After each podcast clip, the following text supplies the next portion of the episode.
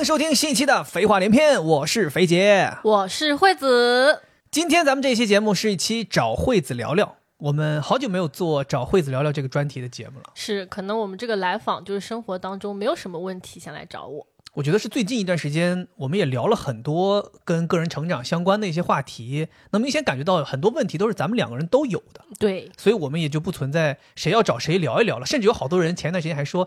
感觉咱们的节目越来越倾向于是你来找我聊聊，因为可能有些问题你自己比较严重，对我比较严重。对，但今天为什么我们会做一期找惠子聊聊呢？是因为我自己一直以来有一个。很想要咨询惠子的问题，很想要有人能帮我解决的一个问题，所以今天想来跟你聊一聊。而这个问题在我身上更明显，在你身上似乎不存在，基本是一个相反的状态。对，究竟是什么事儿呢？是一个在爱情当中相关的一个事儿。哇哦，大家很喜欢这个话题的。我个人遇到了一些情感上的小问题啊，需要需要让自己的老婆帮忙解决一下。那请问哪里不好呢？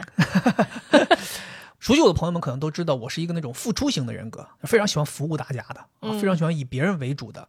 所以在情感当中，我也一直是这样的一个心态。更加严重了嘛？对，因为你看，咱很多听众朋友们在评论里边，有的时候咱俩聊爱情的时候啊，经常会说：“哇，飞姐，我纯爱战士啊，爱起来了哦，恋爱脑啊。”对，说我恋爱脑。虽然我自己以前没有给自己有这样的标签，或者其实我也没有意识到。对，但是大家这么一说。哎，别人一提，然后你一去回看咱们之前聊的这些事儿，包括我做过的一些事情，你发现好像还真是这样。嗯，然后你我就开始思考这个事儿，然后你越思考吧，你带着这样的思考去生活，你发现好像还真的是什么事情我都希望能够以我的爱人优先。嗯，以至于我会慢慢发现，似乎我没有办法在爱情这个关系当中找到自己了。哦，就眼睛永远是在看着对方。我听着有点害怕呀！本来你没发现的时候，我过得可好了，现在你发现了，感觉反思起来。感谢我们广大听众一语救醒了我这个人呢。今天开始，咱们要翻身做主人了。对，所以我会觉得，可能咱们的听众朋友当中有很多人处于关系的，或者说在婚姻当中的，或者想要找对象的人，大家可能也会有一些人跟我一样是付出型人格。对，特别是女孩儿，就很喜欢说：“哎呀，我要对他好呀，怎么怎么样，就很容很容易就陷入进去了。”对，因为你在这样的关系当中，你如果是这样的一种性格的话。他很容易迷失自己，感觉容易被欺负呀之类的。我觉得我的心里会遇到一些问题，就是当你仔细思考这件事情的时候，会遇到一些问题。所以今天我就特别想来跟你来探讨探讨这个问题，因为你一方面是在心理学方面有一定的专业知识，另一方面可能让一个外人来帮我看我自己经历的这些事情，可能大家会看得比我更清晰。我怎么会是外人呢？我是你的内人呀！呀，那这不应该找你咨询呐？万一你就说没没有关系，你这个没有关系，你就是得付出 付。不是，我跟你讲，我听了之后，我的感受是，我觉得你的那个另一半一定是一个特别好的人，以至于你那么想要为他付出。咱就说，呃，老师有点稍微有点不客观了。如果这么讲的话，你明明知道的另一半是谁，你还这么讲的话，就是说有点王婆卖瓜，自卖自夸了。但我觉得可能很多人的问题就在于，其实他越付出，越发现好像对方并不是一个那么值得的人，但是他又深陷于这样一个想要付出的思维，无法自拔。这可能是很多人的想法，但是我要客观的讲，就是我没有觉得我越付出，对方越不值得我付出。我是觉得对方值得我付出的。但即便是这样，我还是觉得，是不是在一段关系当中不能一味的付出？嗯，是不是不能够迷失自己？更应该大家有一个相对平等的关系。当然，我不是说去怪另一半他没有给我创造一个平等的环境，而是我更多的想从自身找原因，就究竟我为什么会这样，在一段关系当中拼了命的付出？嗯。以至于这种付出形成一种习惯，甚至让我想控制都控制不了。好，那我们在前面还是把我们这次的这个咨询目标再明确一下啊。那你有这样一个问题，就是自己好像是一个付出型人格，一味付出的这样一个问题。那你认为你希望的好的这样一个情感关系应该是什么样的？那肯定是希望大家能够有个互相的来往嘛，啊，对吧？那我付出，对方也付出，嗯。我为你做了一些事情，你也会为我做一些事情。虽然不是说大家一定要一比一的对等，但是我觉得至少是有来有往的。嗯，以及你很希望在你的感情当中能够更加的找到自己独立的人格，而不是在这个过程当中总是以他为主。对，嗯，那我就觉得我们可能今天要来聊一聊的，就是在爱情当中怎么样既爱自己又爱他人。而不是只一味的爱他人啊！你这个说的特别有有道理，让我很明白我究竟究竟想要追求的是什么。嗯，就是我刚才讲了一些事情，感觉小像是说我会在这个当中迷失自己嘛。其实你刚才说那个特别能概括我的心理，就是我感觉我只会爱别人，不会爱自己。嗯就是好多时候你没有办法把照顾别人的那一套东西照顾到自己身上，嗯你会觉得说我不应该对自己这样，我应该对他好。我既然有这个劲儿，我就应该把这个劲儿全拿对对他好。嗯，以及在爱情当中，你就会觉得我们两个人如果发生了一些冲突，利益上的冲突，你会以他的为先，就相当于很牺牲自己的那种。甚至有的时候吧，就如果咱看生活当中现实的例子，我会觉得我会舍弃自己嗯，来为对方着想。嗯比如说，咱举一个最近发生的一个例子啊，特别典型。最近不是都到了这个换手机的这个季节了嘛？是啊，大家都要买，想买这个 iPhone 十五，我们两个人也想换。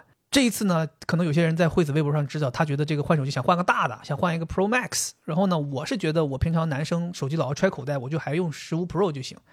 所以我就每天呢都想着能不能在店里去取货，就是能够等到店里有的时候我们预定好去取货。因为我本身的我的购物习惯就不太喜欢在网上预定这种东西。我连续刷了很长时间，我还记得特别清楚，我记得是一个周六早上起来，我正在厕所拉屎，偶然间一刷，发现都有货。我们常去的环贸这家店，苹果店，iPhone 十五 Pro 和 iPhone 十五 Pro Max 都有货。我当时特别兴奋，我想说，哇天哪，终于可以买了，赶紧下单。然后我就开始操作下单，然后我就先把我的这个 iPhone 十五 Pro 就下单了，操作了。你知道操作你要填很多什么联系方式啊、取货人的时间预约呀，然后包括旧手机折抵呀，填一些东西。填完这一大顿，我的下单成功之后，我再回去想说帮惠子把他那个 Pro Max 买了的时候，没货了。哦，那你当时心里是怎么样的？我的，你都不知道，我坐在马桶上，我都没有办法站起来了，就是我拉不出来了不是，就是一下子特别特别的很挫败。对，就我觉得当时就后悔，我想说，哎呀，我为什么不先给他买呢？嗯一下子人就进入一种状态，就是不停的刷新，不停的看，然后我一直我记得可能是从十一点刷到了下午两点嗯都没有了，再也没有了。然后我就特别特别难受，然后你就一直安慰我，你说哎没事儿，你说那你就先买了，你就先用呗。对，这是我的真心话，我根本不在乎这个事儿。我都就当时的感觉就是，那如果要是你买不到，那我可以不也可以不买呀，我可以也等一等啊。就是我不希望我自己先用上了一个好东西，我也不希望说我是只想着自己的，因为我总觉得在外人眼里会看到的是，哎，为什么这个人只想着自己？为什么这个人先给自己下单了？为什么自己这个人先给自己买了？他的有货他就买了。其实十五 Pro 很早就可以买，但是我就是为了要等跟你的一起买，我就一直没买。哦，包括你看，也确实，我换了手机，再发微博就能显示出来嘛，是新手机。然后你发微博就不是，就有细心的朋友们就说：“哎，为什么杰哥给自己换了，没给你换嗯？”，其实这就是我自己的心情。把他们嘴缝上。不是，我倒没有说怪这些人啊，嗯我的意思是，人家你看，这就是很明显的，他摆在这儿的嘛，是，我就会觉得。我做的不够，所以当天我刷完之后，我还记得当时有一个在上海挺远的，在七宝有一家店，说有，我还跟你说，我说你愿不愿意，就是说咱俩跑远一点，咱就特地开车去一趟。那因为那个地儿咱打铁是不会去的。你知道，我当时就觉得心里面很有负担，哦，就是我其实非常不愿意，因为我觉得我根本不在乎这个，我是根本就不想为了这个事情要跑一趟七宝这么远的地方。嗯，但是我一想到，我知道你这样一个性格，你不希望说好像让我的老婆吃亏了，我当时就很犹豫。但最终我还是依了自己的心，我说算了，我真不想去。你看，所以我有的时候因为这个事情，我也会自己反思。虽然我自己心里觉得我是在为你好，我是在为我爱的人付出，但是你看，无形之中其实也给爱的人增加了很多压力。对对，你看你说出来这个时候，你是在反思，你会发现其实有的时候付出并不一定真的是你认为的那个对他好。哎，但你知道吗？即便有这种想法，我还会产生另一个想法，嗯，把这个想法打败。就是你看，我对他好，他会有压力，那总好过对他不好吧，或者总好过不为他做事吧。我会有这种想法，所以我最终还是会选择要对这个人付出。嗯，就我觉得我哪怕付出，这个人产生了压力，那至少我是在做的好的事情，他是幸福的压力。但是如果我不对他好呢？如果我没有给他付出呢？他会不会没有这个幸福的压力，变成了别的负面情绪，让他不舒服了？那我会就觉得，就是怎么说吧，两害相权，我取其轻。哦，就我还是要为你好，还是要为你好。那你为什么说这么在乎说要对对方好？我总觉得这是我的一个责任，就是在爱情当中，在两个人的关系当中，嗯我认为对对方好是我的责任，是我应该做的事情。这个就有点回到我们像上一期节目说的，就我觉得应该做到一百分，如果没做到一百分，我做的不好，那即使损害自己的这种利益，也要这样吗？就可能我会衡量，我会觉得说好像损害自己的这些利益也没啥。你比如说这个手机这个事儿，对吧？我后来就每天刷。其实我跟你讲，在这之前，人家店员都说你每天早上起来八点，我们刷新库存，你可以刷一刷。其实我从来都没有八点起来过，要不是因为那个周六偶然把我的这台先买了，我根本不会八点起来。但就因为这样，我先买到了我的，没有买到你的，所以从那之后，我每天早上都是定着闹钟八点起来刷确。确实是这样子。我就为了给我都惠子惊呆了。抓紧时间把这个 Pro Max 买到，我就每天都起来刷，每天都起来刷，有的时候一天要刷好几遍，就我每天都看，每天都看，以至于最后我记得是上个礼拜吧，我们买到了，买到了之后，我记得我当时一下子钻到你怀里，我说，哎，我说太好了，我说终于买到了，就是你知道吗？那是发自内心的如释重负，真的，那个时候我都惊呆了。就我感觉好像我终于弥补了我自己的一个过错。天哪！坦白讲，就是我现在很难中立的去 听这个故事。对，所以你说为什么这个事情我会愿意来找你聊？就是它多多少少还给我带来了一些不能叫痛苦，但是一定是有压力的。对，就比如说你每天早上八点起来要去刷新这个，嗯，以及可能你每天自己在用这台新手机，然后看着我还在用十二 Pro 的时候，你的心情肯定也是有一些煎熬的，就不像说我们两个同时买到的新手机那种快乐。对呀、而且很多朋友们听我们节目听的久了，也知道我们最早当年的时候发生过那个 iPhone 六的事情。其实那件事情一直在我心里是一个非常非常大的坎儿。嗯，就是我现在用任何东西，我跟你讲啊，用东西、买东西、吃东西，我全都是这个原则。就是我先评价这两样东西哪个好，我自己认为哪个好，然后我就会把好的那个给你。嗯，吃水果，两个苹果哪个大，我就把大的给你；吃桃子，哪个桃子现在这个口感软硬是最合适的，我就把这个给你。同样道理，很多东西都是这样，就是如果我但凡心里产生了说，哎，这个好像看起来好点，我吃这个吧，我马上就告诉你，哎，记住当年 iPhone 六那个事儿 有报应啊，你现在必须把好的给人家。好，那我就想问，就是你说这个手机啊，包括要把好的给我，这个可能是有之前的一个创伤导致的这样一个心理阴影吗？这不是创，我觉得不是创伤，嗯，就是我总结出来的人生经验，嗯。我已经认可了这个人生经验，我认为就应该这么做。那这是因为以前那件事情嘛，嗯导致了你有这样一个人生经验。那有没有其他的例子可以证明你刚才前面说的，就是你在感情当中是一个容易把别人放在第一位，然后容易迷失自己的这样一个人？最近还发生了一件事儿。嗯我觉得也可以佐证，因为离时间离得越近，肯定会印象会越深刻。呃，我前一段时间跟 Storm 有联系，他邀请我去参加录制了《西坛路》的一个改版的节目。这个大家都知道，大家知道那个幻影室就在那儿发生的。对对对，然后我们那一期录完之后效果非常好，然后 Storm 本人也很满意，他就跟我说，他说，呃，很高兴我愿意来参与这个事儿，然后说如果接下来我们还有，因为它是个改版节目嘛，可能会录很多期，他说接下来如果你有时间，你愿不愿意再来？我说我愿意再来，我当然愿意再来，我说我也很喜欢这个形式，我们就约定了，说如果再有我们就还去。结果前几天之前他就联系我，他说我们第二次录制时间定了，嗯，问我有没有时间，说时间定在了十一月十六号的晚上七点钟。呀，那不是惠子生日吗？我当时一看这个时间，我想说，这不我老婆生日吗？我二话没说，我直接跟 Storm 说，我说我没没没时间去，这个时间撞了。然后我也告诉他什么原因，我直接跟他说，我说是惠子生日，我们俩已经有安排了，晚上要一起吃饭。我说可能没办法录制，我说实在抱歉。然后 Storm 也很理解，Storm 说没问题，这个过生日肯定是重要，而且他马上就祝你生日快乐。然后就说那就咱们下次再说，就这一次就不来就不来吧。我觉得我自己做的没毛病，我觉得我觉得我就是这样就是这样想的嘛。你知道，你这件事情说出来，我就会有一个想法，就是如果是我的话，嗯，我就会很纠结，我不会二话不说，因为这个对我来说也是一个很好的工作机会，而且第一次去就很开心，第二次也很想再去嘛。而且我们两个已经在一起这么多年了，好像也不一定说要生日当天必须安排一个什么事儿，所以我肯定会非常非常纠结，肯定不会像你一样说你会选择先跟我商量一下。对，但是我跟你讲，我当时脑子里边蹦出来了，要不要跟惠子商量一下？嗯但是我立刻就打消这个念头了。这种感觉啊，就这个念头的产生和打消，就跟我刚才说挑苹果挑桃子一样，就是我一下子跳出来，我说是不是可以以我这件事儿为主，推一推他的这个事儿？但我马上就打消自己，我就说你不要有这种想法，你有这种想法肯定就有问题，怎么能能以你呢？你肯定得以人家为主呀！我当时就立刻就是这样，即便其实我当时知道。因为上一次咱录制完了之后，惠子是说的，说，哎呀，这个东西真好玩，好开心呐、这一晚上过得很开心，三个小时非常快乐，下次一定要再来。即便我知道是你愿意下一次再去，我都想说，他即便下一次还想去，也肯定不愿意在他生日这天去。就我已经把这些剧情全部都安排好了，所以我就直接拒绝了。嗯，拒绝完了之后，你知道吗？我还去跟你说，我说有这么个事儿，约在了这一天。我感觉你发那个截图过来的时候，很像是一个小学生考了一百分，然后说：“ 哎，快看，我很邀功 对，就是感觉肯定是老婆，我为你推掉了一个很重要的工作。是，然后你有有点这感觉。然后你知道我是什么感觉吗？嗯我想这个人第一这么好的工作机会，竟然为了我推掉了，对工作不认真。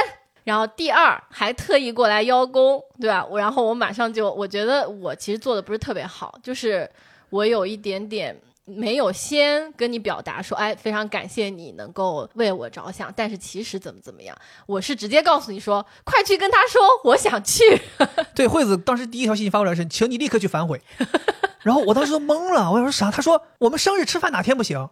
他说这个节目必须得去录，然后怎么怎么样？然后还说。我上次不是跟你说了，我还想再去吗？哎，我的天哪！我现在觉得我真的是一个渣渣人。就我当时就是一下子有点被打懵，我想说啊，但是你知道吗？我这个付出型马上又来了。嗯，我一听，我的天哪！我老婆原来想去，我老婆原来想要再去，她无所谓这天生日。你知道，对于我这种人，本身社交就有些障碍。我已经答应别人了，你现在让我去反悔？不是你先，你已经拒绝了。对，我已经拒绝了，你让我去反悔，我靠，这对我来讲简直是天大的，就是脑子要炸了。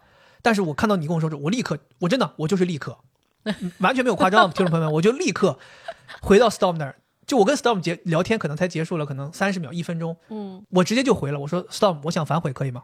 然后 Storm 当时都懵了，Storm 说，不是老婆老婆生日吗？是说怎么换老婆了吗？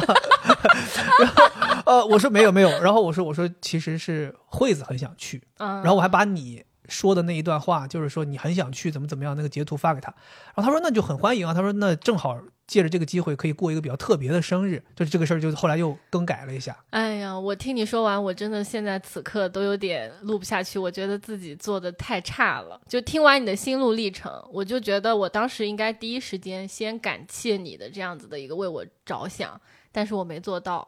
所以，我在此先说一下，如果你的伴侣是像肥杰这样有点恋爱脑，然后付出型的话，你不要心安理得的去享受这个，以及不要对他这个叫什么颐指气使，因为对于他们这种付出型的人，一定会对你想要的东西或者你说出来的话特别在意，所以一定要就是你自己得摆正这个态度。所以听你这个录制西谈录的这个事儿，我感觉好像你总是在日程安排当中，如果说我的想法和你自己的事儿冲突了，你总是会把我的放在前面，对的，或者想方设法的去调整，把这个冲突给弄掉，而不会说想着牺牲惠子的事儿。对啊，而且我无论是什么事情，是我的工作还是我个人的安排，甚至我要跑步。我都会提前先跟你沟通，先跟你商量。嗯，我先跟你说，我说我觉得应该怎么怎么样，你有没有时间？你觉得 O 不 OK？甚至有的时候，你知不知道，我有的时候会因为我今天要跑步，但是你也有一个安排，我就很想把我这个跑步怎么能跟你这个安排，它就是说变成一个非常非常契合的事儿，就是。我记得是前两天有一天早上起来你要去咨询，你要去到咨询室咨询。我说我今天要跑一个长距离，我要安排。但是我早上起来又想送你去咨询，不希望你早上起来还要赶一个周末的大早上起来要自己坐地铁去。我想说我送你，但是因为要送你，我就会导致我这个跑步究竟在哪里跑，几点开跑就很麻烦。嗯。然后我就前一天晚上就一直魂不守舍，什么都干不了，就一直在计划这个事儿。然后惠子说：“你不就跑个步吗？你有什么可计划？”我说：“不行，我说这个事儿啊得安排清楚。我说我怎么能做到既送你，我又能跑步安排好，我又能吃上饭，我又能怎么怎么样？”惠子说：“你什么都不用想，你就按照你自己跑步怎么最优，对你去设计。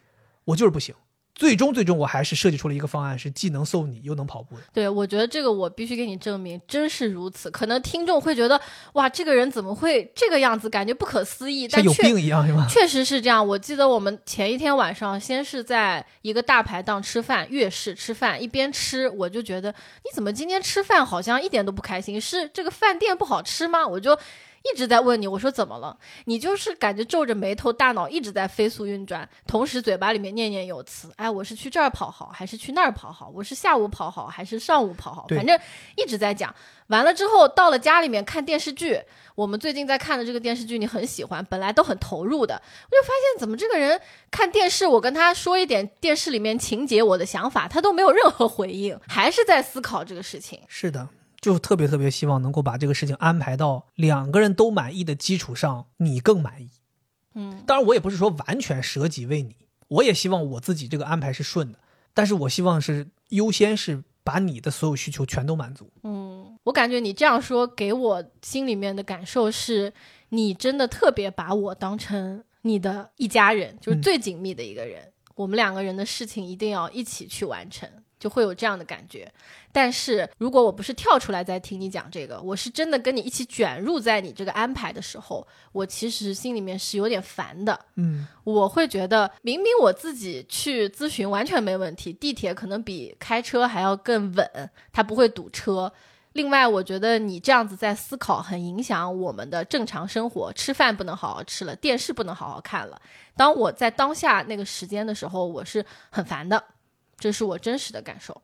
我不知道我这样说之后，你对于自己的这个行为或者这种自我的要求，会有一些别的想法吗？觉得哎，另一半竟然这么烦躁？我觉得难的就是在这儿，就是我很希望得到改变的，就是在这儿。就是你说有点像道理我都懂，但是你就是干不好这个事儿。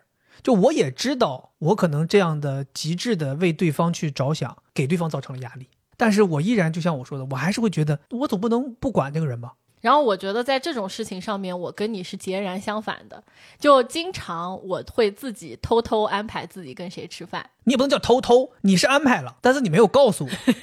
经常有的时候突然之间就是可能下午的时候，会说晚上我要出去跟谁吃个饭。我说你们怎么这么突然？他说突然不突然？他说我们上个礼拜就约好了。我说你上个礼拜约好了，你也没告诉我呀？他说哦哦不忘了。我说那你告诉我了之后，我就今天晚上我本来以为咱俩要一起出去吃饭。我说那这样的话，我至少可以安排一些事情呀，或者说我知道你今天晚上吃饭，我就没有必要下午就挤时间把步跑完了，把时晚上时间空出来留给你嘛。然后你说哦，你说不好意思。然后你就说下次不会了，然后下次你还是会这样。对我也不知道为什么，就是每次我在安排自己事情的时候，我很难在脑海里面跳出来说要看一下肥姐有没有别的安排，或者会不会影响到我们两个的事儿。对你还有的时候会安排之前不跟我商量，每一次我得知你今天的安排都是确定的，就是你只是告诉我你今天晚上有什么事儿，你不会说哎接下来哪天我要跟谁约个吃饭，这个时间。咱俩没安排吧？咱俩没安排，我就约在这个时间。你从来都不跟我商量，你都是直接敲定了，就是这天。但是我是无论是工作，还是跟工作场合的人聚餐，还是跟朋友见面，还是我要去跑步训练，我都会在我确定这个日程之前先问你。比如我会问你，哎，我周四要去跑强度了，要去卢湾了，或者说要去原生了，要去火车头了，这个时间 O 不 OK？有没有什么事情是我们两个人要一起做的？然后你会说没有，我说 OK，那没有，那我就约在这天了。你说行，没问题，然后我才敲定。是这个是我们两个人的一个区别，而且我觉得也很奇怪，就是我就是不太会想到这样的事情。然后你比较自我呗。对，然后我的感受就是很有可能是因为我没有体会过，就是别人没有考虑我就自己安排之后我是什么样的感受。就比如说你万一有一天没有跟我讲，你就自己安排了，那。我想一想，可能我也会挺难受的。当我有这样的经历之后，我就知道哦，这样做原来对方是会不舒服的，那我就要改变。但是你从来就没有这样过，你一直都是给我很好很好的感受，所以我意识不到我这样做是会让别人难受的。但是我觉得人生总不能永远都是被人打了一拳之后才知道我不该打人一拳吧？嗯，是，我觉得这个事情我肯定得改。我现在我觉得应该也还行吧。还行，肯定是不会是百分之百都不跟我商量嘛，是有一些会吗，是，或者有一些被我提前抓到了，比如我看到你日程上写了，我会问你，我说，哎，这个事儿什什么时候定的？你说，啊，你说那个那个前两天定了，呃，嗯，可以吗？我我觉得是这样啊，就是我这个肯定是不好，就是相当于走了一个极端，就完全只考虑自己，没有太考虑你嘛，嗯。但是我认为啊，就是像你这样就是纯付出型，就总是考虑别人的人，可以稍微学一点我的心态。就我们俩应应该可以往中间聚拢一下。就我也是个极端，其实。对你也是一个极端，就什么事儿都要考虑。就有的人的爱情观会觉得说，我们两个人在一起，但我们都是独立的个体，那我做什么事情可能也不用太考虑你，而且这个事情本身就跟你没有什么太大关系，不会太影响你。是，那我就不需要考虑太多嘛。对你说的这个没错，因为我不是说你那个安排是有什么问题的，只是在我这样的思维下，我会觉得好像你那个安排让我觉得挺受伤。嗯，是这样一个原因。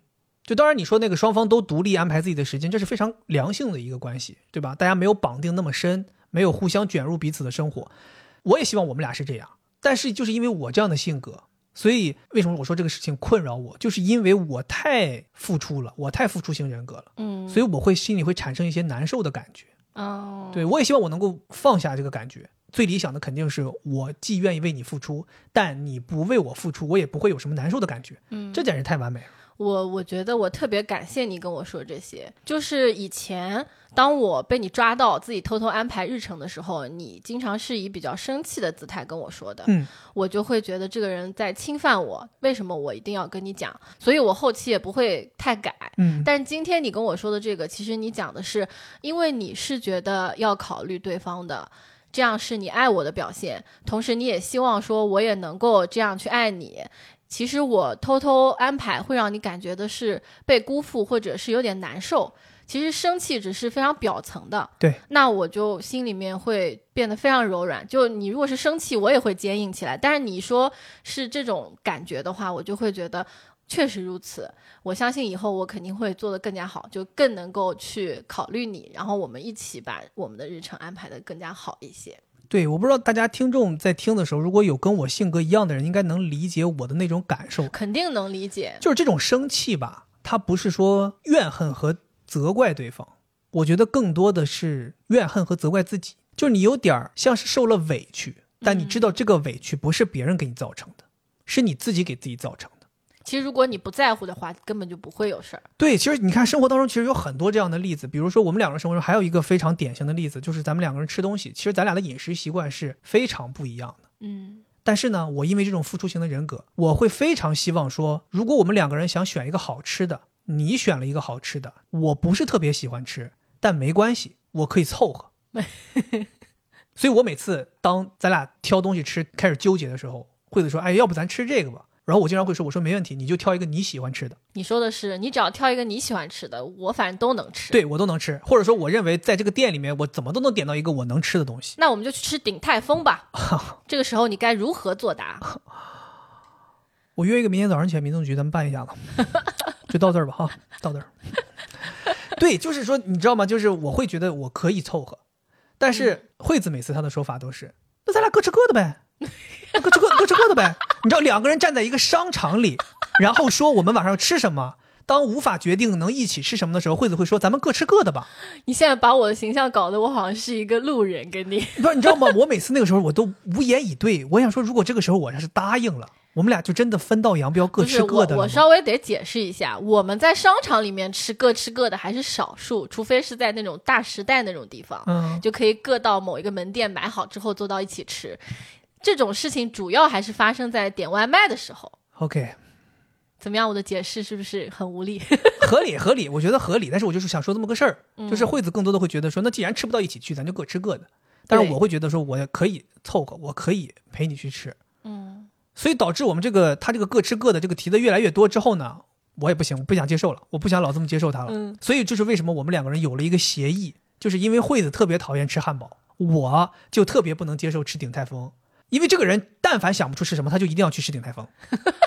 但是鼎泰丰又是我真的特别特别不喜欢吃的一个东西，所以后来我就说：“我说那既然这样，你不让我带你去吃汉堡，那你也不要逼我陪你去吃鼎泰丰。”嗯，我说以后汉堡就是我一个人吃饭的时候选的东西，鼎泰丰就是你一个人吃饭的时候选的东西。其实这个我觉得对于我来讲是我自己的一个成长，成长了，非常大的成长。你都不知道这件事情做完之后，为什么？你看，其实我都不光这次，我这个事儿我提过很多次。为什么我愿意提？就是我觉得这是我成长的一个里程碑。很重要。你要是搁到我这个性格，我是根本就不可能做出这种事儿的。我甚至会硬着头皮陪你去景泰丰。其实讲心里话，咱们立完这个规矩之后，有好几次你去提吃景泰丰，我也同意了。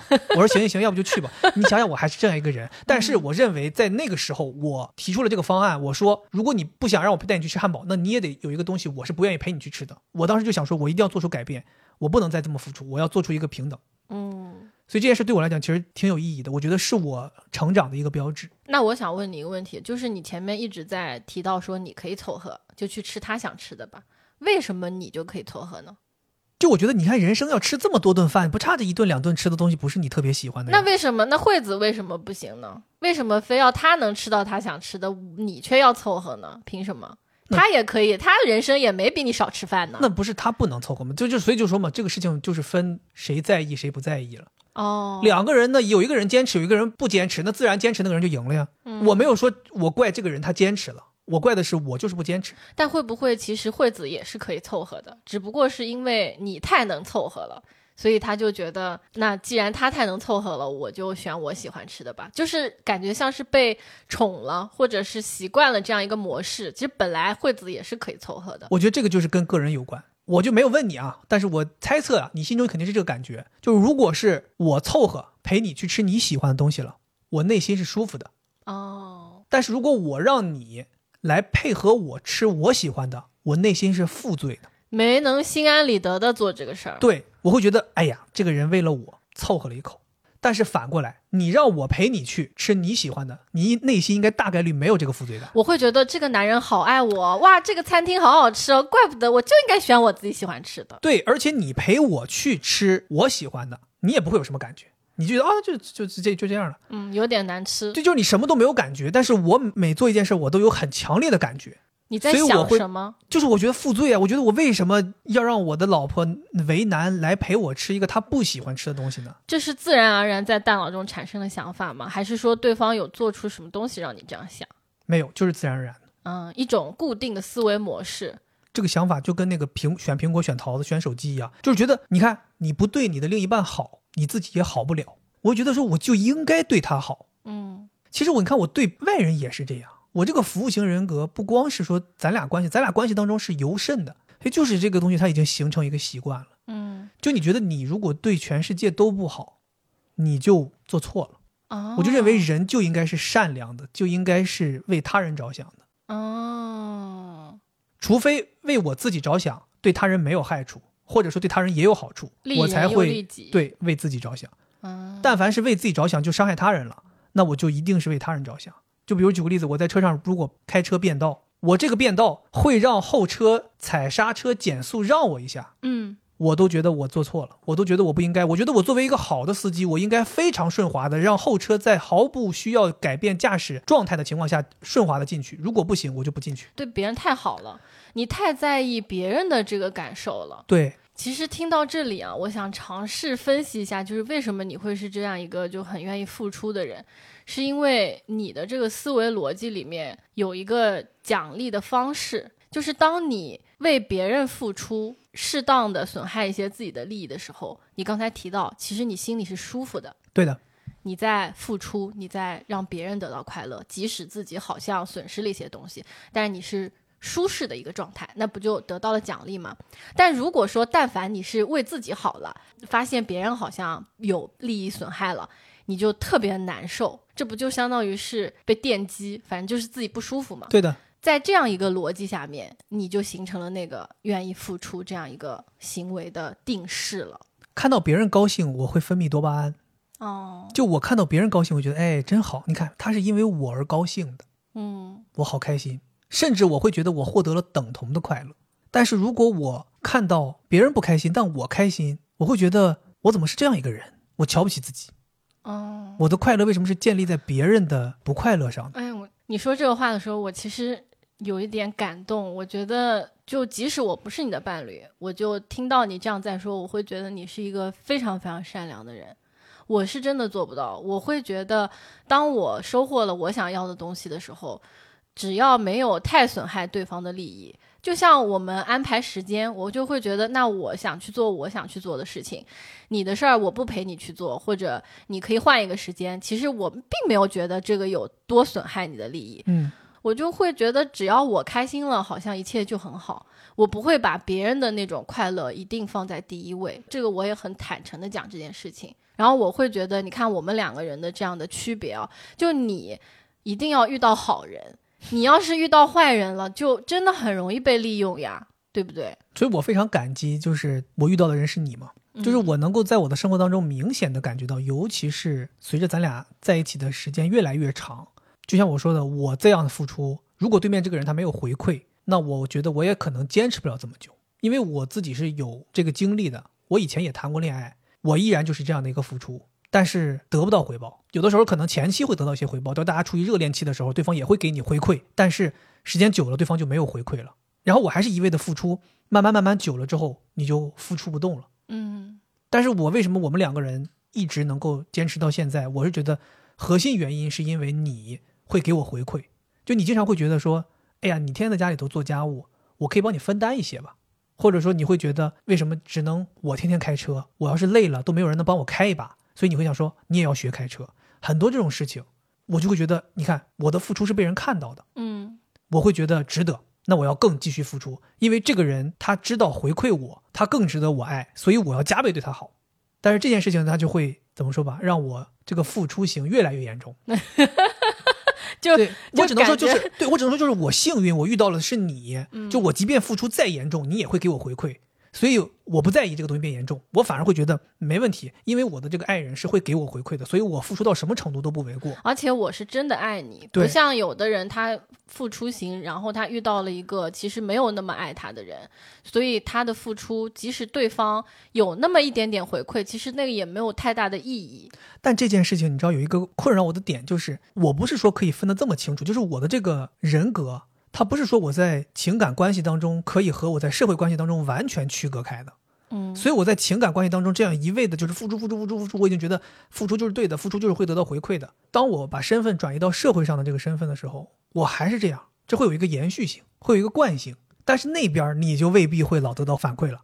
但是没关系啊，我会陪着你。如果你在就是社会关系当中受了伤，你可以回到你的亲密关系当中，重新去认可自己，嗯，对，这样善良是对的，这样去为别人着想是对的。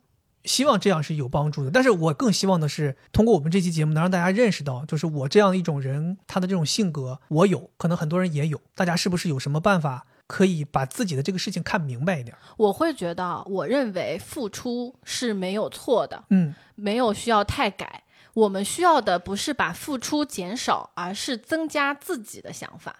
就相当于你已经非常考虑别人了，你已经很会爱人了，但是你好像在这个过程当中并没有太看到自己，没有找到自己独立的人格，或者去坚持一些自己喜欢的东西。就比如说你讲到说，我其实也会回馈你嘛，也会对你好，但我觉得我对你好，并不是我在付出，是我自己开心。我这样子对你好，我会觉得我很快乐，而不是我担心你会不开心，或者我希望你开心，我才这样去做的。我是因为我爱你，我这样做我自己会开心，我才会这样做。就比如，说你要去跑步，我不是想着说，哎，他去跑步一个人好无聊，他肯定希望我去陪他吧。如果我不陪他，他可能会不开心，或者觉得我不爱他，这样他也会不爱我，所以我要陪他。而且我可能不想去，我想今天在家看电视剧，但是我为了他，我要跟他一起去跑步，这不是我的想法。我的想法是，哎呦，今天我心情不错，在家好长时间了，我也想出去走一走。而且我很爱这个人，我去陪他跑步的时候，我可以看到路上的风景，我会觉得很快乐。那我要陪他去跑步，这个是我的想法。那听起来我们这种性格的人，最重要的应该是遇到一个正确的人。遇到一个正确的人，肯定是一个办法。对啊，但是这个是你无法控制的事情。你刚才一直在说的是我付出，我可能会有回报，嗯，等等的。但我其实一直在提，付出是 OK 的，问题在于你也要看到自己，也就是说你也要对你自己付出。我会觉得，就是你们可能经常在感情当中把眼光就是放在对方身上。是不是有点像没有在当一个伴侣，但更多当一个爹妈的身份？对呀、我有的时候会自己这么想自己，就是你有没有想过你自己这么做好吗？就虽然我们可能拿到面上说，你看我对这个人好，我把这个人照顾的很好，嗯，但是真的在情侣关系当中，需要你把他照顾的那么好吗？需要你做尽这些事情吗？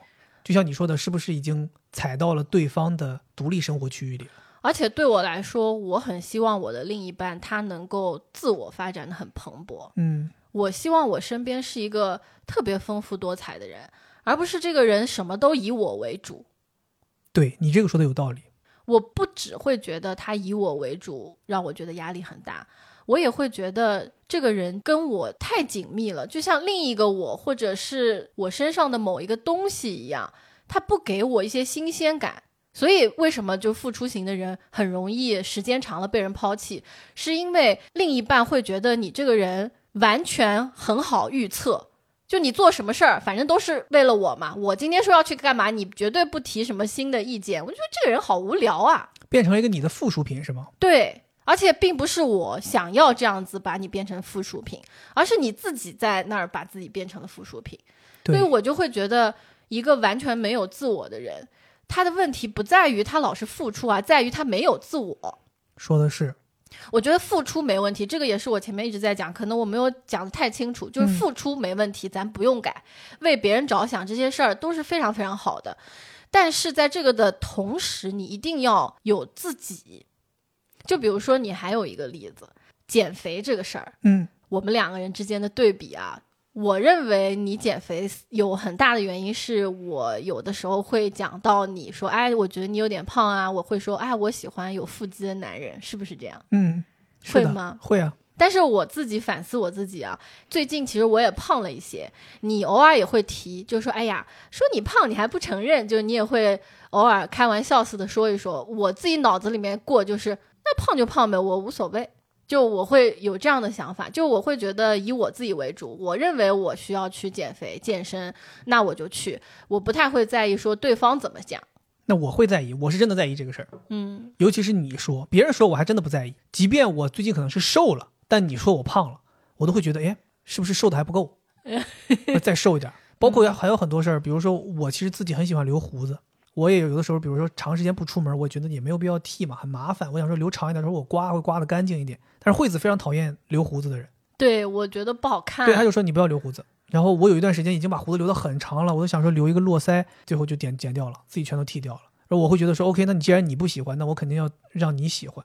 但你想想这个事儿，其实，在现在的人眼中，那我留胡子就是我自己追求我自己，跟你有什么关系，对吧？我就留留拖地了，跟你也没关系，对吧？太白金星。对，但我就是不会这么想。嗯，而且前段时间还发生了一个事儿，让我特别震撼，就是我很喜欢那种韩国欧巴那种风格的穿衣风格，嗯，就是冬天的时候穿一个那种半高领的灰白色毛衣，我觉得这样的男生特别帅，我很喜欢。我也跟你提过好多次，我说老公你买一件毛衣穿呗，你之前就拒绝很多次，应该也是你自我意识挺觉醒的，因为你可能太讨厌穿毛衣了。主要是套头毛衣，我特别不喜欢穿，嗯，因为从小就会觉得这东西特别麻烦。读书的时候你喜欢这种运动，可能运动的时候要脱掉，运动完再穿回去，那套头就太麻烦了。所以我特别讨厌套头的毛衣。是，但是你跟我提了好多次之后，我记得有一天应该是也是早上起来送完你去咨询，我自己在咖啡厅，我在那网上逛，我一看，我想说，哎呀，这个套头毛衣好像挺好看的，好像是他要的那个风格。哦，我说要不买一件穿吧。我说反正也正好想买，就是那个时候可能有一些购物欲，就想买个衣服。我说那就买这件吧。你知道吗？那件衣服还不好买嘞，那件衣服当时我在店里看完之后，人店都卖光了。然后我还特意去闲鱼上找的，嗯。找人，有人下了单，但是不要了，然后转给我的。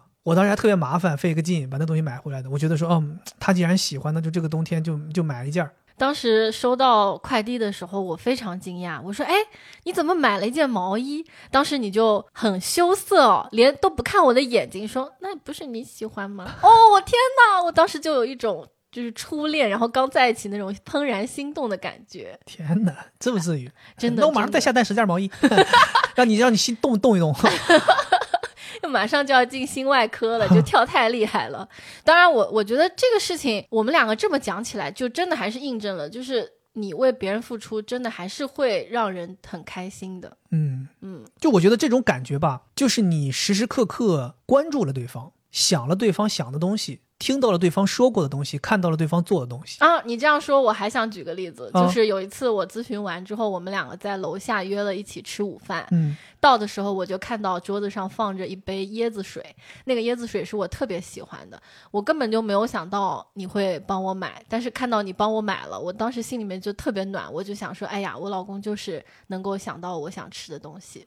你知道那个椰子水买的时候也是有故事。嗯当天你跟我说，咱俩约的是十二点钟在楼下见面吃午饭，我十一点四十五就到了。那个餐厅是人不齐，是不能进去吃饭的。我说那我就等你吧，然后我就在那个商场里逛。那个商场是狗屁没有啊，那个商场没有任何可逛的东西。我就在那闲走，走着走着我就经过了你常喝的这家椰子水，然后我就走过了，走过了这家店，走过了之后我突然停了，我想说，哎，他会不会待会儿吃饭的时候不愿意点喝的，但是想要有个东西喝？因为我当时手里拿着一杯咖啡，嗯我说我我有这杯咖啡，我可以待会儿喝这咖啡。那他没有东西喝，然后我就退回来点了一杯。我还特别在那看，你知道吗？我在看人家那个菜单儿，我就想说他平常点的这个东西叫椰子三兄弟，但是是中杯还是大杯呢？然后我就在这里头看着这个中杯和大杯，我就在这里头回想你每一次买完拿在手里那个大小，哦，我想说哦太感人了，好像是大杯，应该是大杯，就买大杯。就我还仔细分析，所以这个事儿就不是说那么简单，说我过去了买了一杯就拿走了，就我真的是有一个心路历程。所以你说我这个人他累不累？他就是你要买这么个东西，你还要过这么一一番心理历程。是的，我跟你讲，经常就是你出去逛街，特意为我带了点什么东西。嗯，但是我每次都是啥？我想吃个什么东西，进到这个店里面，哎呀，那如果不给他买的话也不太行，随便给他买个吃的吧。就我每次都是这样。所以经常他从面包店买回来的东西是他爱吃的东西和他随便认为我可能会吃的东西。然后我每次发现，每次给我买回来东西都风格迥异，有的时候是带肉的，有的时候是带奶油的，有的时候是甜品，有的时候是饼干。我想说，究竟你知不知道我到底喜欢什么风格？而且我每次想的都是，我买一个有可能我也会喜欢的，这样即使他不爱吃，我还能把这个也吃了。天哪，太渣了！哎，但是我觉得这个事情当中有咱俩的一个反馈的差别哦，就是每次你给我买一个东西，我都会大夸特夸，就是哇，这个好好看哦，老公你想着我，或者哦，这个我正好咨询渴了，我就必须得喝这个，就是反馈。那个怎差点死了，刚才 就差这个椰子三兄弟啊！就我的反馈都是很好的，嗯，然后每次我给你买的呢，你就会说。老婆，你到底知不知道我喜欢吃什么呀？什么什么之类的，就是你的反馈都不是特别好，然后也这也是一个恶性循环。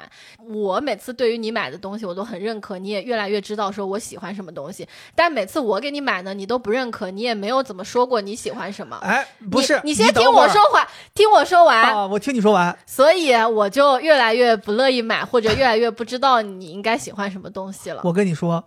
这个就要讲到为什么我是一个付出型的人了啊，这个原因咱就找到了。什么原因？首先我很敏感，我能够洞察到你的喜好。其次，你光洞察到没有用，你的记忆力如果不够，你洞察也是白洞察。我就是因为我既能洞察到，我记忆力也够。嗯，你刚才说你说我没有反馈，给我摆到我喜欢吃的，我没有说我喜欢吃，以后你就记住了。嗯，我怎么没说？面包店，你经常喜欢去。上海有一家叫 Fasino，好像是吧？是叫这个名字吧？一家面包店买。有一次你给我买回来一条长条面包，好像在店里面叫什么香鱼肉脯。嗯，我吃过之后，我觉得特别好吃。我吃完第二天就跟你说了，我说觉得这真好吃。而且第二天我们两个人，我还特意安排了第二天，我们就是经过这家店，我又买了这个东西。这个反馈已经是够直接了吧？我先说了喜欢吃，并且第二天特地又去买了一条回来吃。哎。后来这个人就开始给我买饼干了，哎，就在这家店开始给我买饼干了，哦，开始买一些甜品了。你说我没说吗？我当然说了，我表达了，我忘了，是你记不住。所以我跟你讲，就是这个付出型人格，不是说你想当就能当的。对，这个确实你说的对。我觉得你一定是有一些根深蒂固的人格特质导致的这样一件事情，并不是完全被训练或者说有什么创伤之类的。嗯，我会觉得。敏感是非常重要的一点，就是你特别会察言观色。就像我们这种人，根本就不知道他开心还是不开心，或者他想要怎么，所以我们也没有能力去把他的想要放在我们的想要前面。我们只知道自己想要什么，别人想要什么我感受不到。但你们就是那种好像有一个自动雷达，就是天线很敏感。哦，他开心了，哦，他不开心了，那你自然就知道什么样是他开心，什么样是他不开心。对，以及你们还挺脆弱的。我觉得敏感和脆弱，这个就是付出型人格很重要的一个特质。脆弱指的是什么？就是你发现了这个事儿，发现了他好像会因为这样不开心，你无法承受这个他不开心，嗯，就你会被他的不开心所击中，你就觉得他不开心，我很难受，痛着他的痛是吗？对，你就很脆弱，就是无法忍受这个环境当中我在乎的人难受。哎，没错，你说太对了，就不光是说这个环境当中我在乎的人难受，就这个环境当中任何一个人难受我都不行。我有的时候经常在一种那种多人社交场合当中，一旦因为谁说了一句话，现场尴尬了，或者说谁冷了，或者谁把谁说怒了，表现出细微的情绪不爽，我立刻开始调节，我立刻全力输出调节这个事儿。就给这个氛围给改好，是，就是你太敏感了，然后你一分的变化你都能察觉得到，然后你又很想把这一分也扭转回来，就必须让现在此时此刻，无论是我和爱人之间的关系，还是我和朋友之间的关系，甚至我和电梯里边其他人的关系，我都希望这个东西一直是一个百分之百的情况。所以在电梯里，如果你想放屁的话，你应该会忍住，因为你不希望他们被你熏到。这跟付出不付出可能没什么关系，这主要是一个道德层面的事情 啊。我会有一根管子从屁眼儿直接接到嘴里，直接放放回放回嘴里，自己自循环了。你，太恶心了。那说回来，我觉得我再举一个例子，我自己心里有一个很好的例子，就是来证明你是敏感而脆弱，我是那种迟钝又强大的那种。就是比如说你问我说今天我想去吃汉堡，这个六十六汉堡，你想去吃吗？这个时候我可能会犹豫一下，说啊，那好吧。这个时候你敏感了，发现哎，他这个。犹豫了，然后他那个好吧，声音又不是很很高，嗯，然后完了你又脆弱了，觉得他这样不好，我不行不行，那你就说好了，那你想吃什么，我们去吃你想吃的吧，这个是你对不对？对。然后我是什么样？我比如说我说老公，今天我们去吃鼎泰丰吧，你咽了一下口水，皱了皱眉说行吧。然后我就会耶，太好了，去吃吧，就是这种。就我就想啊，说行了吗？那就去吃呀。他都说行了呀。就首先可能我没有办法很敏锐的捕捉到，其实你是犹豫的。嗯。但是即使我捕捉到了，我也觉得没事他犹豫就犹豫，反正我得到了我想要的，我要去吃小笼包了。就是行了，可以把他从那十字架上给他解解绑了。那那不不用再虐待他了，他答应了。嗯，他招了，他说他可以去。你推轮椅带他去吧。我觉得这个就是我们两个之间很大的一个区别。所以我觉得像你们这种人有一个办法非常重要，就一定要训练自己，就是去忍受这个环境当中你在乎的人其实他不开心。这可太难了，对于我们来讲，就你必须得去忽视这个事儿，是选择忽视还是选择接受？你觉得哪个难？忽视不了啊，我觉得忽视不了，似乎应该选择接受。至少对我自己评判自己，我认为应该选择接受。好，那我问你一个问题，你能不能告诉我一个场景？就在这个场景里面，对方其实不太开心，希望你满足他的需求，但是他怎么做？会让你觉得你可以忍受他的这种不开心，而不是直接去满足。如果他想要做的这件事情，我认为是对他也没好处的。比如举个例子，你说我就是要买这件衣服，嗯，但这件衣服奇丑无比，我就会说你不能买，你再想要也不可以买，不可以买。那如果说这个他想要的也挺合理的呢？那肯定就合理了，就买了。但是你现在要训练自己，就是你其实不想给他买，比如说你。今天工资发了，只只剩下两千块钱了。你你如果给他买了，你就要吃泡面了。比如说是这个人是我，我会说，哎，老公，我确实非常想要这件衣服，嗯，但是你也考虑考虑，你是不是能够买得起？买得起？怎么可能买不起？买？你太难了。买卖血，卖血来来来卖血来，抽抽抽八百 cc，抽走。我就是很想知道，到底什么情况下你会想着自己？想着自己，我是可以想着自己的，嗯，就像我前面说的，就这件事儿为我自己谋福利，不影响别人的利益，我都会想着自己。那现在就是你要吃泡面了，你还要给他买这件衣服，就是说别人开心，我更开心。但是这个伤害到你了，我是觉得这个事情如果只是偶然的或者经常发生，但对你的伤害不大。就真的没问题，对。但我担心的是，那你要是一直吃泡面怎么办呢？你会受伤害，你会得癌症，你会，你会。所以我就说嘛，这个事情有一个可能对于我来讲算是不幸中的万幸啊，就是它不会持久。你看我大学的时候不是经历过一次吃干脆面的事儿吗？那这事儿就没持久啊。哦。就是可能老天爷会帮你停止这件事情的，无论是对方可能不愿意了，或者说你自己也撑不下去了，他最后总有一天你就崩断了，这事儿就不会持续下去，所以不会存在说我永远吃泡面的那个时候。明白了。对，当然这个事情我觉得我只能说是不幸中的万幸。为什么这么说？就是因为它肯定不是一个好的解决方案，对吧？你不能说永远这些事情都等到最后绷不住了崩了。那所以我们要怎么样去接受呢？接受别人的不开心，不去满足他。我觉得我最近几年有一个成长，就是我意识到了。你即便做成这样，也不会所有人都喜欢你的。哦，其实我你说吧，我为什么要这么做呢？我为什么要不断的付出呢？其实无非身体里的底层思想还是希望我是被大家喜欢的。我希望所有人都喜欢我，希望我的老婆爱我，我希望我的同事爱我，希望我的领导爱我，我希望身边的每一个人爱我，甚至我希望开在我后边那个司机都爱我。但是你是慢慢慢慢你会发现，这个世界就是不会所有人都爱你的。哦，甚至你对这个人好，他都会在背后骂你。然后你慢慢慢慢就会有成长，我觉得这个非常非常重要。就是听众朋友们，嗯，跟肥姐一样的，你可能暂时还没有发现，就是付出不一定所有人都会爱你，但实际上就是如此。对，就肥杰的真实体验就是如此。而且有些人他不是说他不爱你，他不是说他恨你，他只是他不爱你这一挂的。你比如说举个例子，就像你说你是一个做炒饭的，炒饭都做上天了，那这个人他不吃碳水啊，没办法呀，他就是他就是他就是天天都是生酮饮食啊。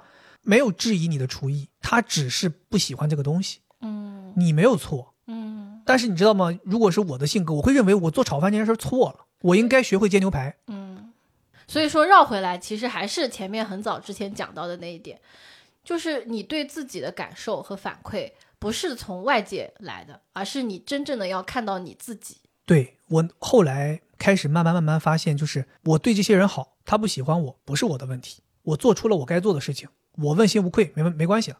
嗯，对，没有必要一定说他们给我的反馈也是好的，这个事情才闭环。我觉得你给我一个启发，就是付出应该是爱的一种表现，而不是获得爱的一种方式。就是你之前的思想就是我付出了，我那样子对他好了，他就会觉得我是好人，他就会爱我了，像买爱一样，对吗？对，就是你会觉得好像通过付出可以把爱作为回报收回来，是，但其实那是不可能的。所以我们一定要就是打破那个付出然后有回报这样一个逻辑。哇，你这句话点醒我了，就是我爱别人，这是我表达爱的一种方式，但这不是我用来换取爱的一种工具。没错，我能够得到爱是因为我闪闪发光，我是一个非常非常非常优秀的人，所以我们两个互相爱彼此，而付出是我们已经互相爱之后由爱产生的对对方的这种表达。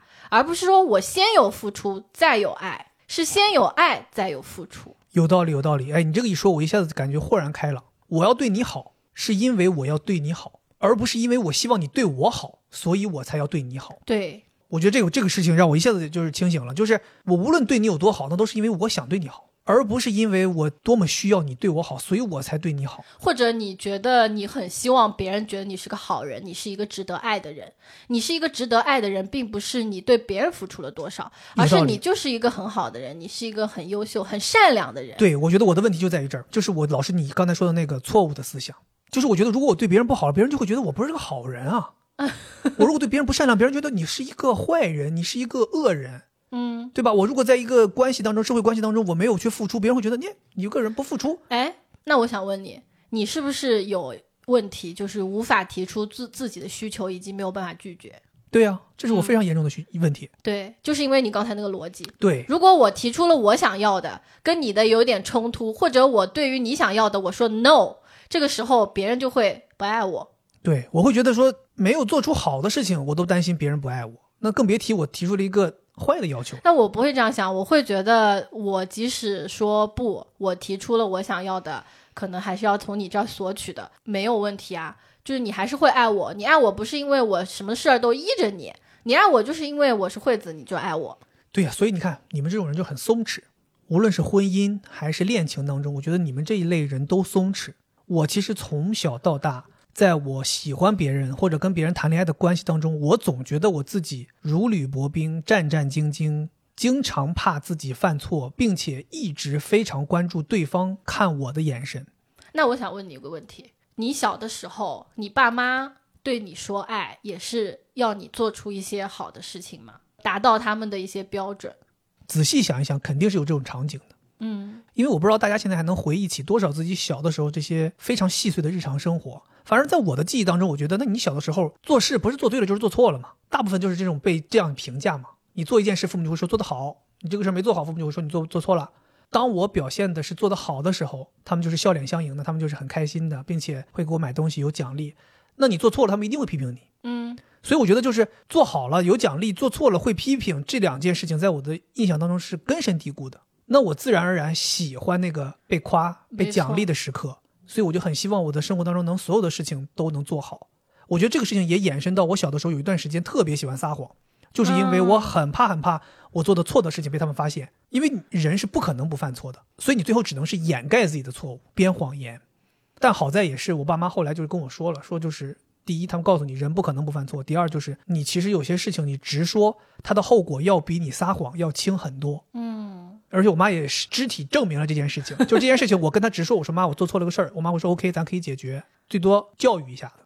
但如果她得知这件事情我做错了又撒谎了，她会说这件事儿不大，但撒谎这件事儿要揍你。哦，然后慢慢慢慢，他通过这种强化，我就知道不该撒谎，反而应该正确面对一些事情。哦，你看，我就觉得我们很多就是这种付出型的人，他成长过程中就是永远是在有条件的爱的这个过程当中长大的，所以他总觉得爱是需要通过付出一些什么东西或者达到一个标准才能有的。对。但像我的话，为什么我可以形成那种你们爱我，就是因为我这个人，就是我的父母他们除了啊，就是希望我成绩好之外。所有其他东西没有任何要求，他们就是永远充满爱意。你早上起来蓬头垢面，你胖了，你你瘦了，他们都是觉得很爱你的。包括我不会打扮，他们也从来没有说过啊，女孩子要打扮。包括我不会做家务啊，女孩子要做家务，没有没有这些，就是他们一直都很爱我。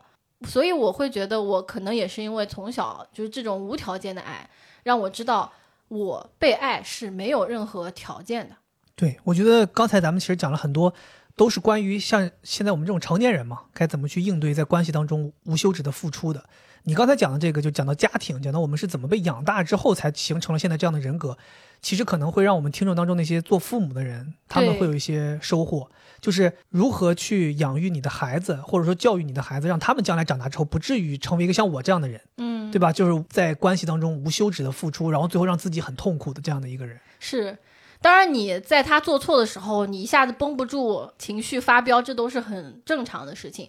事后你得去跟他解释，就这跟你这个人没有关系，是因为你做的这件事情好像有点问题。对，我觉得这个事儿我爸妈其实做的挺好的。嗯，就虽然他们揍我，经常揍我，但是他们都会讲明白，就是揍你不是因为你的原因，是因为你这个事儿做的确实不对。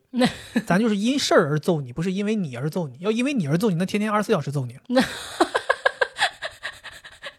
你的那个脑门上写着“欠揍”两个字。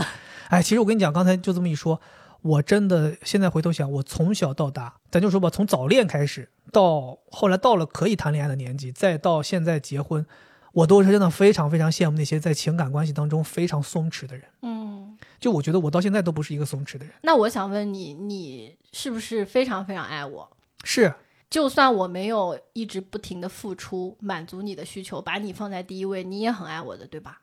那这个事儿不是已经证明了很多年了吗？一直都是这样呀。所以这就证明了你那个道理是错的嘛？就你不用付出，是，就是道理都懂，就是它很难。我跟你讲，我觉得这个东西我是相当于说可能三十多年的惯性。嗯，现在我明白这个道理了，可能还需要三十年才能惯完，就是这个惯性才能消完。嗯，那我还想问你一个问题，就是你知道我为什么会喜欢你吗？嗯，你认为我为什么会喜欢你？我不是跟你讲过吗？我喜欢你的那个瞬间。你喜欢我的瞬间，不是因为我在舞台上演了个流氓吗？所以啊，并不是因为你不断的，我不知道你是一个付出型的人，我才爱你的呀，对不对？哦，天哪！所以你喜欢我的原因，是因为我是个流氓？怎么回事？脑子已经萎缩了，小脑萎缩了。就我喜欢你，就是因为你这个人呀。并不是因为你对我一直很好，一直付出，但你那个是一刹那间的喜欢，那久而久之，你是为什么一直这么喜欢呢？这么多年还愿意跟这个人走进婚姻呢？这个就让我会有的时候会产生想法，就是是不是因为我对你好，是不是因为我这个人他时时刻刻都知道把你放在第一位？那谁不愿意找一个这样的老公呢？OK，那我的感受就是，我们俩能够经历那么多风风雨雨还在一起，在相爱的过程当中，两个人紧密的结合在一起，这个真的是有你说的这个原因的，就是在考虑对方，把对方放在比较靠前的位置。对呀，所以你看，咱聊这个事儿，我们当然是希望能够通过我们两个人这个些对谈和感悟，能够帮到一些咱们听众当中是像我这样性格的人，对，或者他的生活当中遇到了这样的人。但是如果我们现在讲完之后是咱俩就是对的，咱俩就是天仙配，那是不是就帮不到大家了？我有的时候会想说，是不是帮不到大家了？嗯，对。当然，其实我看我刚才有说，我说那遇到对的人肯定很重要。那像我这样人格的人，在整个的这样的一个关系当中，怎么能够？我就是觉得你要评估，嗯，首先你评估你自己，你在付出的过程当中是不是舒服的？就像你会讲说，当我考虑到别人，看到别人快乐的时候，我确实就是舒服的。即使简单损害了一点我自己的利益，我也是舒服的。那你拿到的这个舒服的感受，也是成为你的一点利益呀。这样我觉得就可以继续。但如果说你的付出其实让你很痛苦的，半夜里面回想起来是在痛哭流涕的，那你就一定得意识到这个事情是有问题的。总结下来，你刚才讲的最让我觉得点醒的一点，就是对一个人表现出的好，是你表达爱的一种方式，而不是你换取爱的一种工具。对，这个我觉得是今天我最大的一个收获。是。然后另外一个，我觉得就是你说的，我们要爱自己。就是我们要更多把眼光放在自己这儿。是的，我就是一直在强调，付出没问题。对，付出在两个人把爱情这个东西走长远的过程当中，非常非常重要。我们不是说我们全都要变成自私的惠子这个样子，就是完全只想自己，这样的话肯定是不行的。但我觉得在保持付出的同时，你一定要看到自己，因为我觉得只有拥有自己的人，才能更好的享受爱。嗯。你如果没有自己，你可以爱爱这个东西，我觉得没标准，什么样的人都可以爱，但是不是所有人都能在爱当中享受的。有的人就是这么爱到死去活来，很难受的。对对，我有的时候就是你自己如果是一个破碎的人的话，你可以爱，但是你的爱不会太快乐。我会觉得就是跟爱人生活在一起，或者说两个人相爱的过程，我觉得很像是共赴一场一辈子的旅途。嗯。如果你一直在想身边的这个人快不快乐，你把你的眼神一直放在对方身上，那你就会错过这个世界很多很多风景。就在爱的路上，有很多美景你都错失了，因为你总是在看他快不快乐。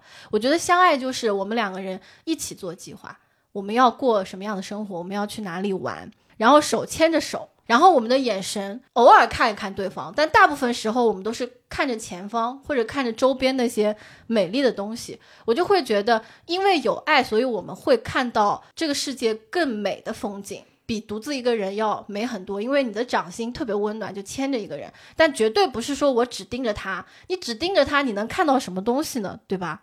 就对于那些只付出的人，你看看这个世界，看看你自己，就只有你。自己是一个非常具象的人的时候，你才有眼睛，你才能看到这些美丽的东西，而不是你很破碎，你只在意对方是什么样子的。其实你刚才说“破碎”这个词，让我一下子想到了一个画面，就是我觉得像我这样啊，就是我刚才说的，就是天天战战兢兢、如履薄冰去爱的人，很像是一个因为很紧张、很在意而把自己缩得很紧的一团纸啊。但这个纸它缩紧了之后呢，它会产生很多锋利的边边角角。就这些东西，我们虽然在爱，但是就像开头咱们说的，它会给爱人带去很多压力。就这些锋利的边边角角，它会给人割伤。没关系的，没关系，我不怕你割我。不，你听我说，我的意思是我们其实更多的，就为什么我说我羡慕那些在爱当中可以松弛的人，就是其实我们更多的应该做一张面巾纸，就是他哪怕他紧张，他也是柔软的，就是就是你应该做一张面巾纸，就是它拥有纸的一些特性，但它同时又是温柔的，又是柔软的。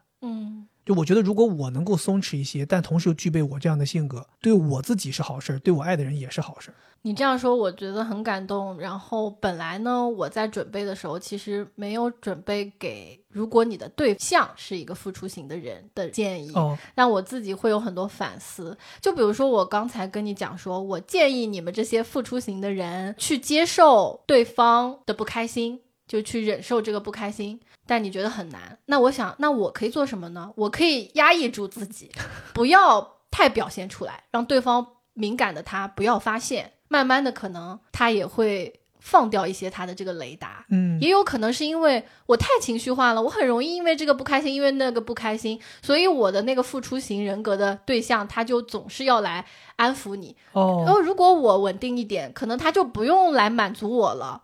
所以我会觉得，可能从我们这种相对比较自私自我的人，也可以去做很多。因为两个人在一起，为什么会形成这样一个模式？一定是一个人是这样转，另一个人是那样转，就两个人正好就契合在一起了。那如果我改变的话，肯定对你来说也有很多的好处。哎呀，我觉得虽然我们这期节目不是说想要做成一期撒狗粮的节目，但是我们其实内心真的很想表达一件事情，就是。遇到一个对的人，我觉得真的很重要。我们的节目当中有很多听众，其实可能在接触我们的节目之前，大家都已经觉得这个时代的爱情不值得大家为之追逐。但是因为听了我们的节目，听了我们两个人的一些故事，有很多人表示他们又重新相信了爱情。其实我们做这期节目或者做这样类型的节目，真的就是想告诉大家，就是这个世界、这个时代，它的爱情还是有值得。追逐和等待的价值的，不要觉得好像一次两次没有遇到对的人，没有收获珍贵的爱情，你就要放弃，你就觉得我决定了这辈子都单身了。无论你是像我一样的人，还是像惠子一样的人，在这个世界和这个时代下，你都是值得被爱的，也一定有一个爱你的人和值得你爱的人，他可能在某一个角落还没出现。大家一定要相信这件事情，给自己等待的机会。我是觉得一定会遇到的。我在经常有的时候评论里面，很多人羡慕说我和惠子拥有彼此。我经常跟大家说，我说你也要相信，也一定有一个人会像我跟惠子对彼此一样对你那么好。所以，我们今天这期节目在最后，希望给大家一个美好的祝愿，就是希望大家都能够收获一个愿意为你付出的爱人，同时也值得你付出的爱人。希望大家都能够相信爱，相信自己。以上就是这期节目的全部内容，咱们下期再见，拜拜。拜拜。